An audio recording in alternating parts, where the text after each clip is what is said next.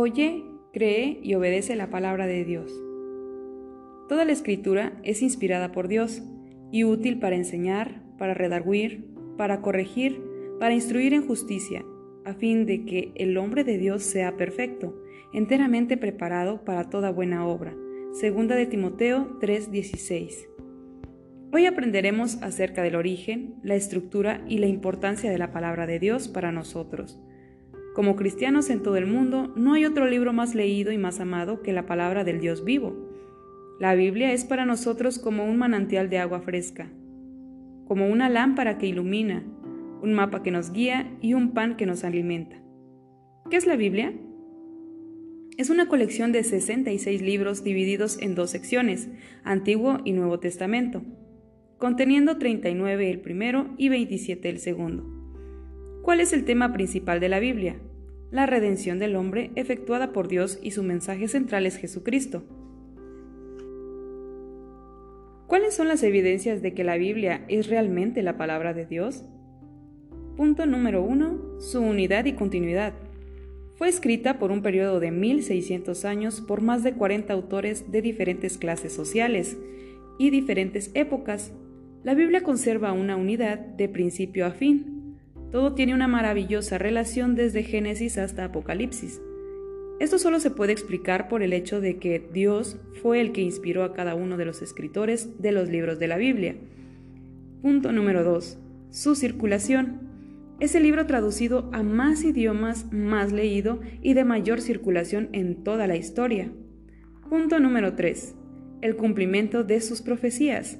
Cada una de las profecías y palabras escritas en sus páginas se han cumplido cabalmente. Punto número 4. La exactitud de sus afirmaciones. Todo lo escrito en este maravilloso libro es tan exacto como verdadero, y eso ha sido probado durante la historia. Punto número 5. Su poder. La Biblia es el libro que más vidas ha transformado y sigue transformando.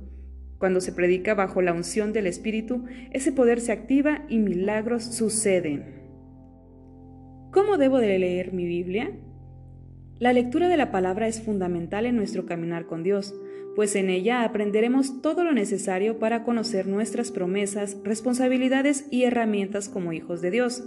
Debemos empezar leyendo lo más sencillo, iniciando con uno de los evangelios, puede ser Lucas o Juan. La lectura además debe ser constante, apartando un tiempo cada día, con un deseo sincero de aprender y de hacer, es decir, poner en práctica lo leído.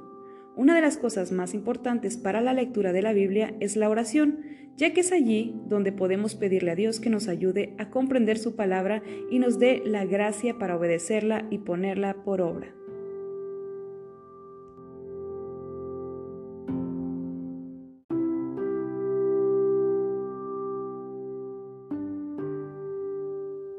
Afirma tu fe.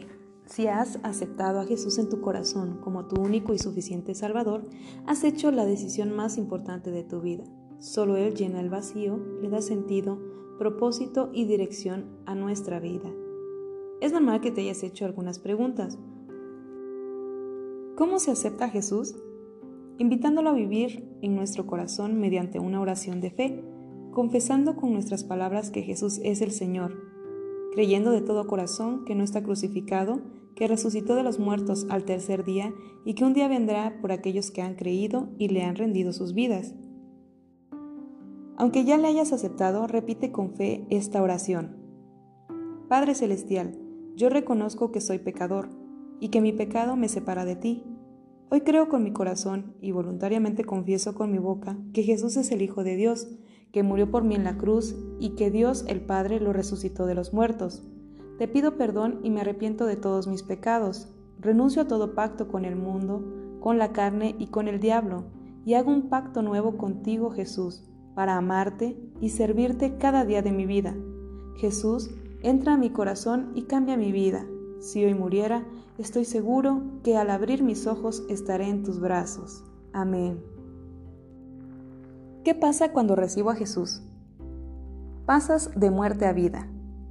Pero Dios, que es rico en misericordia, por su gran amor con que nos amó, aun estando nosotros muertos en pecados, nos dio vida juntamente con Cristo. Por gracia sois salvos. Efesios 2, 4 al 6. Has nacido de nuevo y eres una nueva criatura, de modo que si alguno está en Cristo, nueva criatura es. Las cosas viejas pasaron, he aquí todas son hechas nuevas. Segunda de Corintios 5:17. Ahora eres hijo de Dios. Este es el mayor privilegio de la vida. Mas a todos los que le recibieron, a los que creen en su nombre, les dio potestad de ser hechos hijos de Dios. Juan 1:12. Eres heredero de muchas bendiciones, así que ya no eres esclavo, sino hijo, y si hijo también heredero de Dios por medio de Cristo. Gálatas 4:7. Ahora eres miembro de la familia de Dios Así que ya no sois extranjeros ni advenedizos, sino conciudadanos de los santos y miembros de la familia de Dios. Efesios 2:19. Felicidades.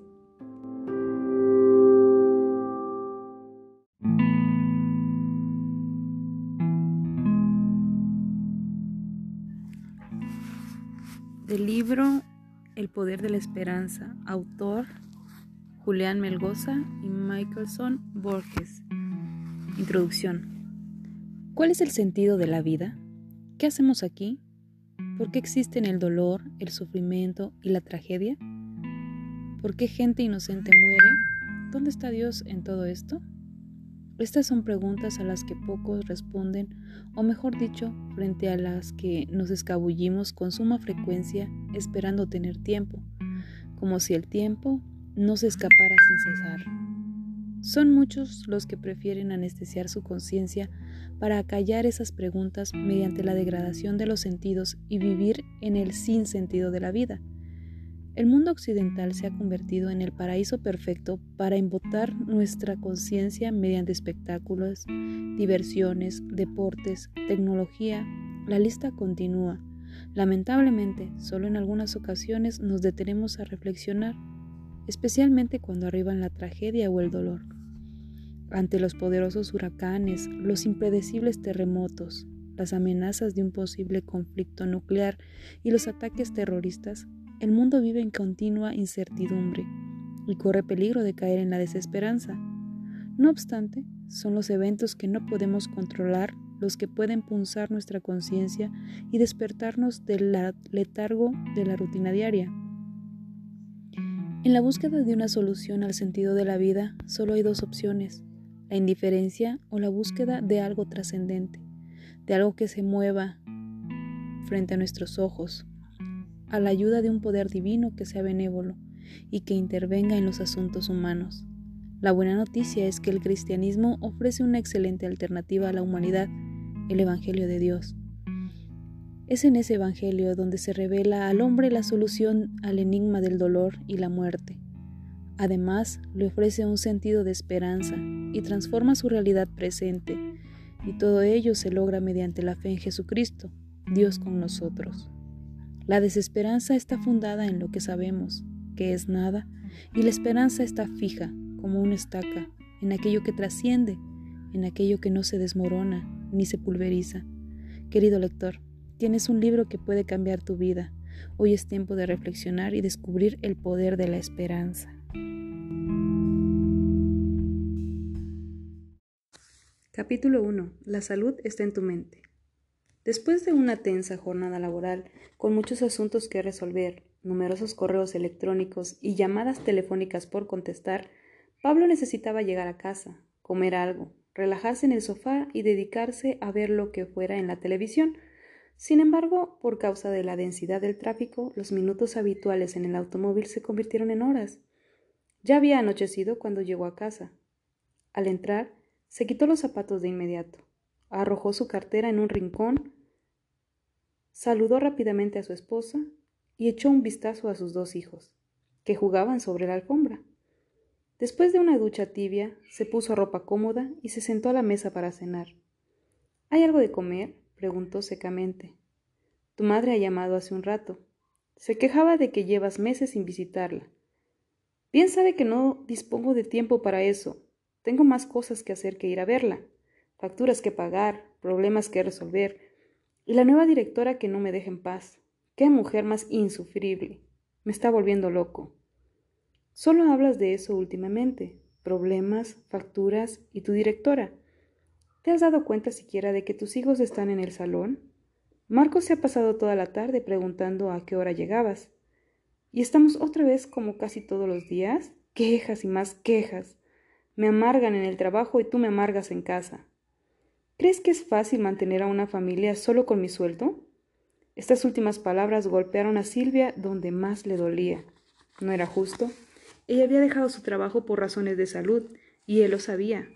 Aunque era una bendición pasar más tiempo con los niños, escuchar los comentarios sarcásticos de su marido se estaba haciendo insoportable. Nuestros hijos están creciendo y apenas conocen a su padre, por no hablar del estado de nuestro matrimonio. ¿No puede darme algo de tiempo?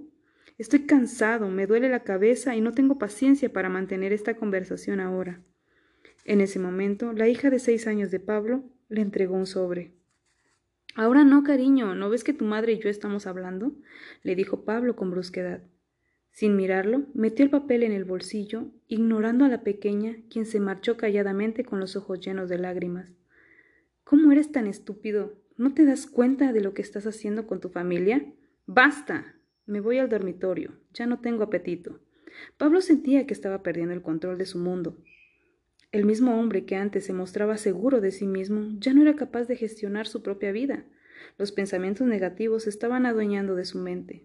Tenía el cerebro agitado y los malos recuerdos lo empeoraban cada vez más. Se encontraba más fatigado de la cuenta por falta de ejercicio físico.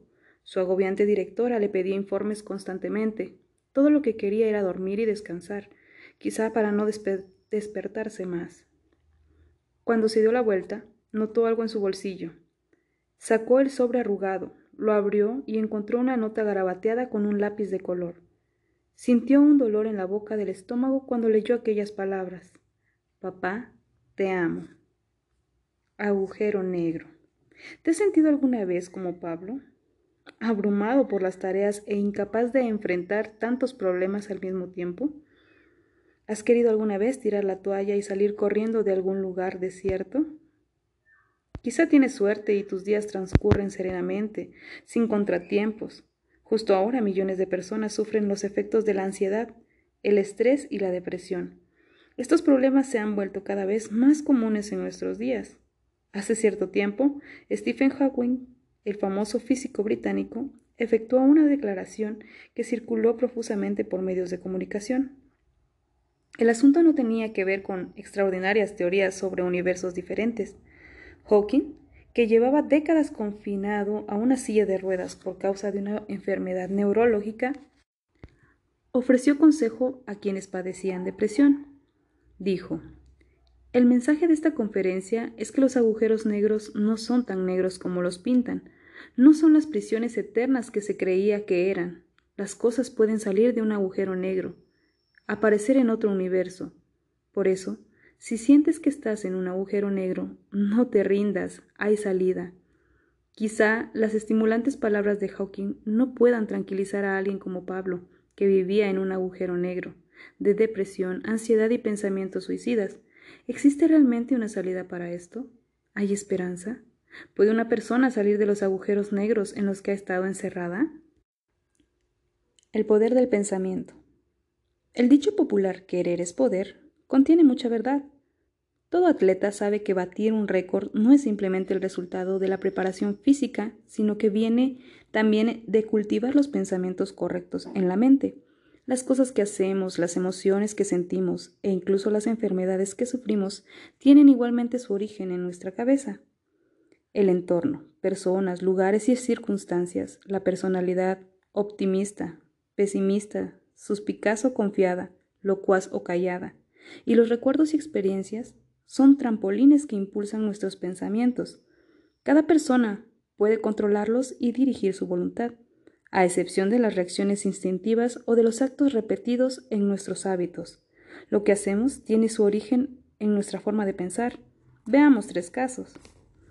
Antes de reunirse con un agente inmobiliario, Mauricio no había pensado en adquirir un inmueble. Sin embargo, la atmósfera de cortesía, las hermosas fotografías de los hogares disponibles y el plan de pago en cómodos plazos le animaron a considerar la posibilidad de compra. Fue a casa y le dio vueltas al asunto. Se imaginó mudándose a una vivienda más amplia y segura, con escuela para los niños en las proximidades y de fácil acceso al transporte público. Dos días después, el contrato estaba firmado.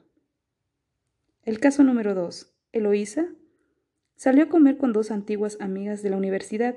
Lo pasaron muy bien, recordando situaciones divertidas y hablando de sus circunstancias presentes. De vuelta a casa, Eloísa comparó su vida con la de sus amigas. Consideró todos los detalles, evocó el pasado y llegó a la conclusión de que no era tan feliz como ellas. De inmediato se sintió invadida por la depresión mientras pensaba en su propia vida. Su tristeza se prolongó por varios días.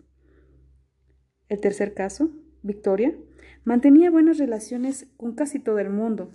Meses atrás había discutido agriamente con su hermano, y desde entonces no se hablaban. No quiso hacer las paces con él porque le habían dolido sus insultos. Cuando recordaba aquel enfrentamiento, se trastornaba y revolvía por dentro. En las tres historias hay una clara relación entre el pensamiento, la conducta y el estado de ánimo. ¿Qué habría ocurrido si Mauricio, Eloísa y Victoria hubieran modificado el curso de sus procesos mentales? Probablemente la reacción de cada uno de ellos habría sido muy diferente.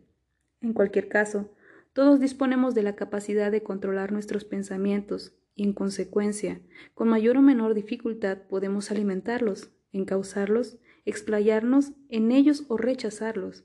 Muchas personas saben qué hacer cuando sienten alguna dolencia física, un resfriado, dolor de cabeza o dolor de estómago. Sin embargo, pocas saben cómo actuar cuando se sienten ansiosas, preocupadas, nerviosas, trastornadas o impacientes. Se trata de estados tóxicos de la mente que se deben abordar. ¿Cómo puedes identificar los pensamientos negativos? ¿Cómo puedes saber si te llevarán hacia una conducta indeseable o hacia un estado de ánimo negativo? Para evitar este tipo de pensamientos, debes adoptar un estilo de vida que esté guiado por principios y valores morales, tales como la honradez, la responsabilidad, la justicia, el respeto a los demás, la integridad y la sinceridad. La idea principal es cultivar buenos valores y un estilo de vida basado en principios que se desarrolle gradualmente. Quienes así se conducen acaban, de manera natural y espontánea, desarrollando pensamientos optimistas y edificantes, con los correspondientes resultados beneficiosos. En Mind and Body Health Handbook, Manual de Salud Mental y Física, los investigadores David Sobel y Robert Ornstein muestran evidencias de las ventajas del pensamiento optimista y de la sensación de control para algunas áreas de la salud. Sistema inmunológico. La saliva humana contiene sustancias químicas que nos protegen de las infecciones. Los niveles de protección de estas sustancias son más eficaces en los días en que nos sentimos felices y satisfechos que cuando estamos tristes. Ante el cáncer, se enseñó a un grupo de pacientes a pensar de manera positiva y estimulante y a relajarse. El estudio mostró que los anticuerpos de estos pacientes se volvieron mucho más activos que los de los pacientes que no habían recibido estas instrucciones. Para la longevidad, a un grupo de ancianos que residían en centros geriátricos asistidos se les dio libertad para tomar pequeñas decisiones. Una vez aplicada esta medida, evidenciaron encontrarse más felices y satisfechos. Después de año y medio, el índice de mortalidad de este grupo descendió a un 50% respecto a los ancianos a quienes no se les había dado la opción de tomar similares decisiones. En el postoperatorio, en función de datos sobre la personalidad, se dividió en dos características. Las soluciones bíblicas para la ansiedad. Encontramos magníficos remedios en textos como estos. El Señor mismo irá delante de ti y estará contigo no te abandonará ni te desamparará. Por lo tanto, no tengas miedo ni te acobardes. Deuteronomio 31.8. En Josué 1.9 dice, Yo soy quien te manda que tengas valor y firmeza. No tengas miedo ni te desanimes, porque yo, tu Señor y Dios, estaré contigo donde quiera que vayas. En el Salmo 94.19 dice, En medio de las preocupaciones que se agolpan en mi mente, tú me das consuelo y alegría. Isaías 41:10 nos dice, no tengas miedo, pues yo estoy contigo, no temas, pues yo soy tu Dios, yo te doy fuerzas, yo te ayudo, yo te sostengo con mi mano victoriosa. En Filipenses 4:6 nos dice, no se aflijan por nada, sino preséntenselo todo a Dios en oración, pídanle y denle gracias también. En Mateo 6, del 25 al 26, nos dice, Por lo tanto, yo les digo, no se preocupen por lo que han de comer o beber, para vivir ni para la ropa que necesitan al cuerpo. ¿No vale la vida más que la comida y el cuerpo más que la ropa? Miren a las aves que vuelan por el aire, no siembran ni cosechan, ni guardan la cosecha en graneros. Sin embargo, el Padre de ustedes que está en el cielo les da de comer, y ustedes valen más que las aves. Amén. El poder del pensamiento positivo. Punto número uno. No formes tu autoconcepto comparándote con los personajes de la televisión o del cine, ni con figuras de la vida pública. Ellos presentan una imagen poco realista. Reconoce tus limitaciones y haz algo para mejorar. No olvides en especial poner énfasis en tus valores y capacidades. Rechaza los pensamientos autodestructivos. Recuerda las palabras de Jesús en Lucas 21:15. Yo les daré las palabras tan llenas de sabiduría que ninguno de sus enemigos podrá resistirlos ni contradecirlos en nada. Punto número 2. El pasado no se puede cambiar. Debemos aceptar incluso los hechos desagradables que tuvieron lugar. No culpes al pasado por las dificultades del presente. Eso es completamente inútil. No tiene sentido preocuparse por aquello. Considera la felicidad y los éxitos del ayer. Recuérdalos y disfrútalos, y tu actitud se tornará más positiva. Lee el consejo de Pablo en Filipenses 3, 13, 14. Lo que sí hago es olvidarme de lo que queda atrás y esforzarme por alcanzar lo que está delante, para llegar a la meta y ganar el premio celestial que Dios nos llama a recibir por medio de Cristo Jesús. Punto número 3. El futuro se puede moldear, de modo que tu actitud presenta, presente afecta a tus éxitos del mañana. Pensar confiadamente y albergar esperanzas incrementará tu probabilidad de un futuro más feliz. Y si hay algo negativo que pudiera ocurrir, trata de preverlo con tiempo a fin de que la angustia no te abrume. Dios promete en Jeremías 29:11, Yo sé los planes que tengo para ustedes, planes para su bienestar y no para su mal, a fin de darles un futuro lleno de esperanza. Punto número 4. Ponte las gafas de la tolerancia para observar los alrededores. Aunque no todo es perfecto, encontrarás cosas bellas y gratas experiencias. No juzgues a las personas, antes bien respétalas y valora lo bueno que hacen. Trata de comprender sus problemas y ayudarlas. De este modo tu actitud te reportará satisfacciones. Lee Filipenses 2.3. No hagan nada por rivalidad o por orgullo, sino con humildad y cada uno considere a los demás como mejores que él mismo. Y también 1 Tesalonicenses 5.11. Por eso anímense y fortalezcanse unos a otros tal como ya lo están haciendo. A veces la gente se debe controlar por ideas ilógicas que causan desdicha y problemas. Estamos rodeados de constantes peligros y riesgos, personas necesitadas e infelices. Siempre hay una solución perfecta para cada problema y si esta solución no se alcanza, las consecuencias pueden ser devastadoras. Las personas pesimistas tienden a creer que la alegría y la felicidad llegan por causalidad o dependiendo de las circunstancias. Sin embargo, la mayoría de las veces la alegría y la felicidad son elecciones personales. Ser feliz es una opción. Algunas personas prefieren ser desdichadas, pero todo el mundo puede optar por ser optimista y disfrutar de una vida razonablemente feliz.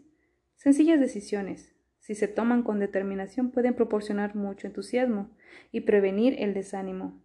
He aquí ejemplos de frases que puedes decirte. He decidido que voy a ser feliz. Hoy estaré contento y no permitiré que el abatimiento se adueñe de mí. Incluso si mi directora intenta arruinarme el día, no me dejaré trastornar. Ser feliz y disfrutar de una vida llena de dicha y optimismo es un objetivo deseable. Esto puede lograrse por iniciativa propia. El pensamiento optimista es una opción excelente para conservar nuestra salud mental y alcanzar nuestras metas. Sin embargo, no podemos creer que todo se resuelve solo mediante el pensamiento. El optimismo, aunque útil, se revela insuficiente en ciertas circunstancias, la muerte de un ser amado, un desastre natural o un grave diagnóstico médico. En la práctica es imposible tener ideas optimistas cuando estamos muy amargados o nos encontramos en una situación crítica. El pensamiento positivo incluso puede resultar engañoso y en algunos casos hacernos perder de vista algunas tristes realidades.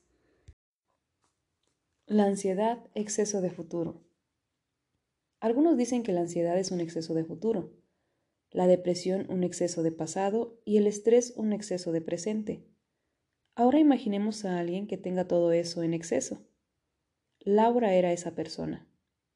Siendo una niña de cinco años, su padre abandonó a su familia para ir tras otra mujer mucho más joven que su esposa.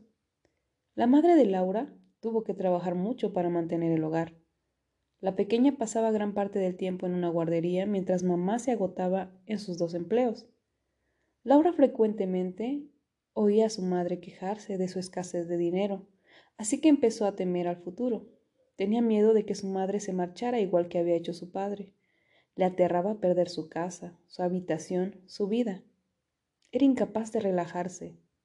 Constantemente sentía que estaba a punto de ocurrir un desastre. Dicho en pocas palabras, era incapaz de controlar sus pautas de pensamiento negativo. Dos años a un ritmo abrumador se cobraron un alto precio en la madre de Laura. Contrajo una grave enfermedad y falleció pocos meses más tarde. Nuevamente, Laura se encontró abandonada y su inseguridad alcanzó niveles alarmantes. Adoptada por una tía abuela, la niña se crió sin el calor del amor de su madre ni la protección de su padre.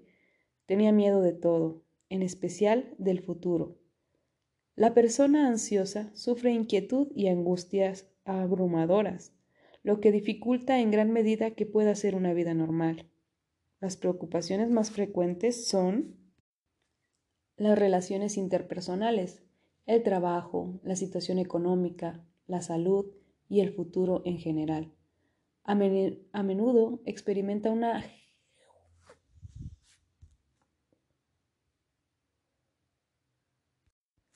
A menudo experimenta una ansiedad generalizada sin razón alguna.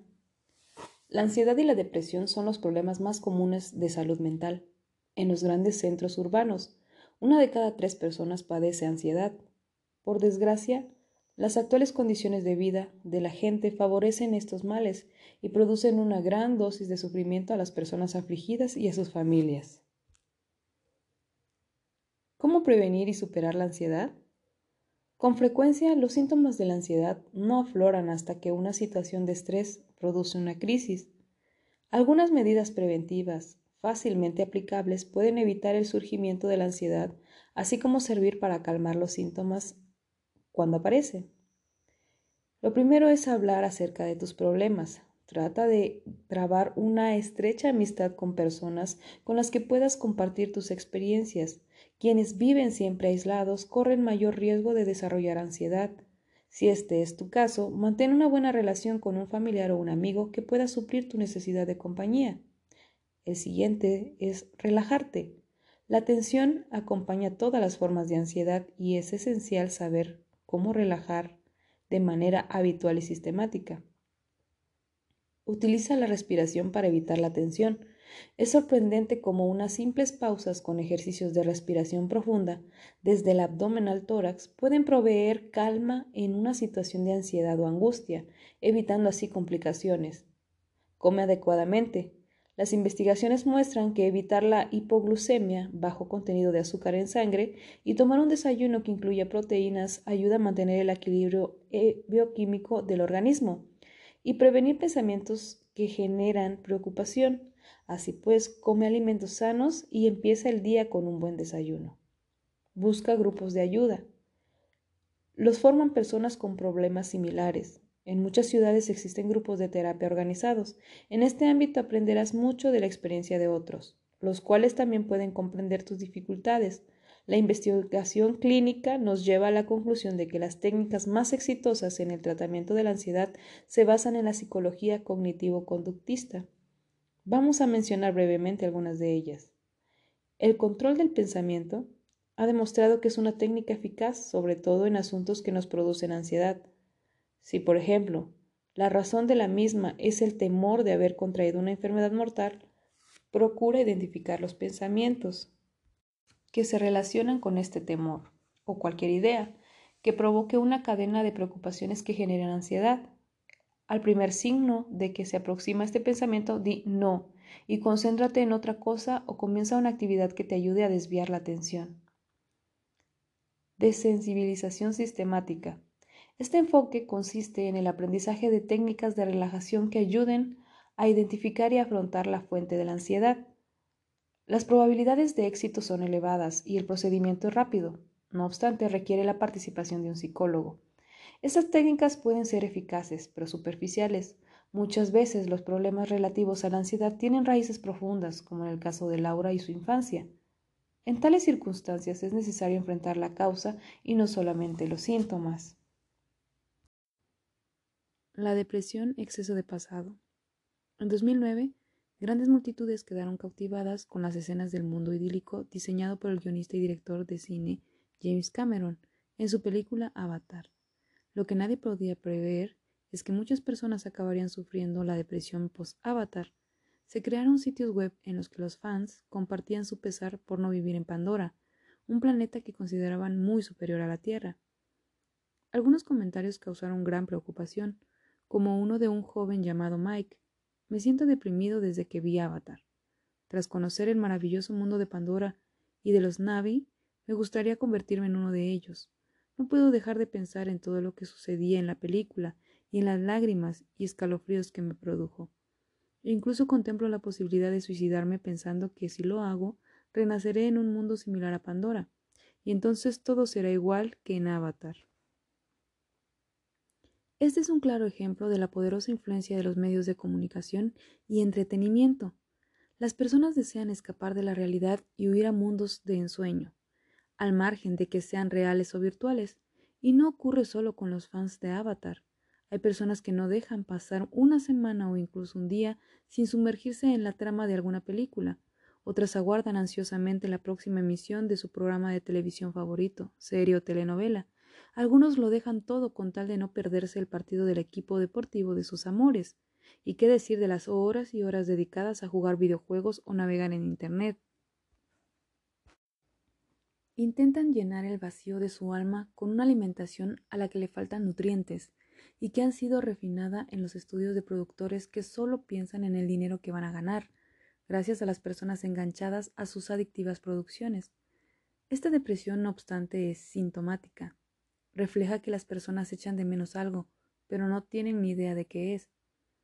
Otra conducta que puede llevar a la depresión e incluso generar pensamientos suicidas es el sexo irresponsable. Un estudio llevado a cabo en la Universidad de California con 3.900 alumnos mostró que las personas involucradas en relaciones sexuales fuera del matrimonio se hallaban más afectadas por la depresión y la ansiedad de quienes no lo están. Los investigadores creen que este estrés es resultado de los remordimientos. Las causas de la depresión son muy variables. A veces son difíciles de identificar. Este no es un mundo perfecto, y cuanto más nos alejamos del ideal de aquel que lo creó, en su versión original, más caro es el precio que pagan las personas por estar por esta disparidad. El hecho es que solo quienes han afrontado o están afrontando un estado depresivo pueden entender lo que significa. Por ejemplo, dormir más de 12 horas de una vez, sin ganas de levantarse, llorar mucho sin razón, encontrarse incapaces de disfrutar de lo que más les gusta, sentirse inútiles o ineptos, albergar ideas desagradables y perder la ilusión de vivir, alimentar un sentido de culpa respecto a cosas sin importancia, así como sensación de fracaso, vivir encerrados en sí mismos, en medio de sombras que no paran de flotar sobre sus cabezas. De hecho, esto no es vivir, solo existir, y finalmente alcanza el punto en que los pensamientos se tornan suicidas. La depresión es un gran trastorno moderno relacionado con la salud mental. Es la dolencia que predomina en consultorios psiquiátricos y psicológicos.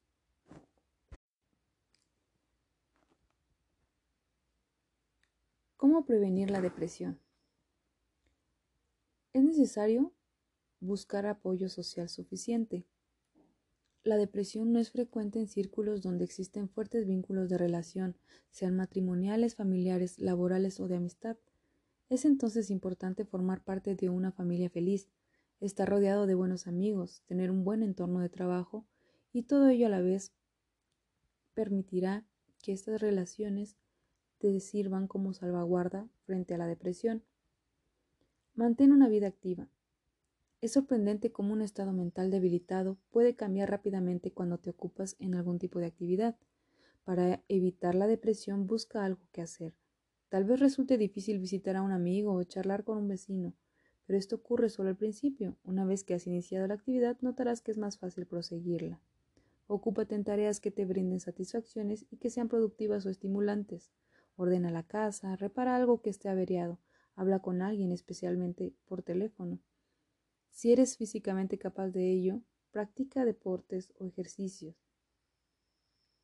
Piensa correctamente.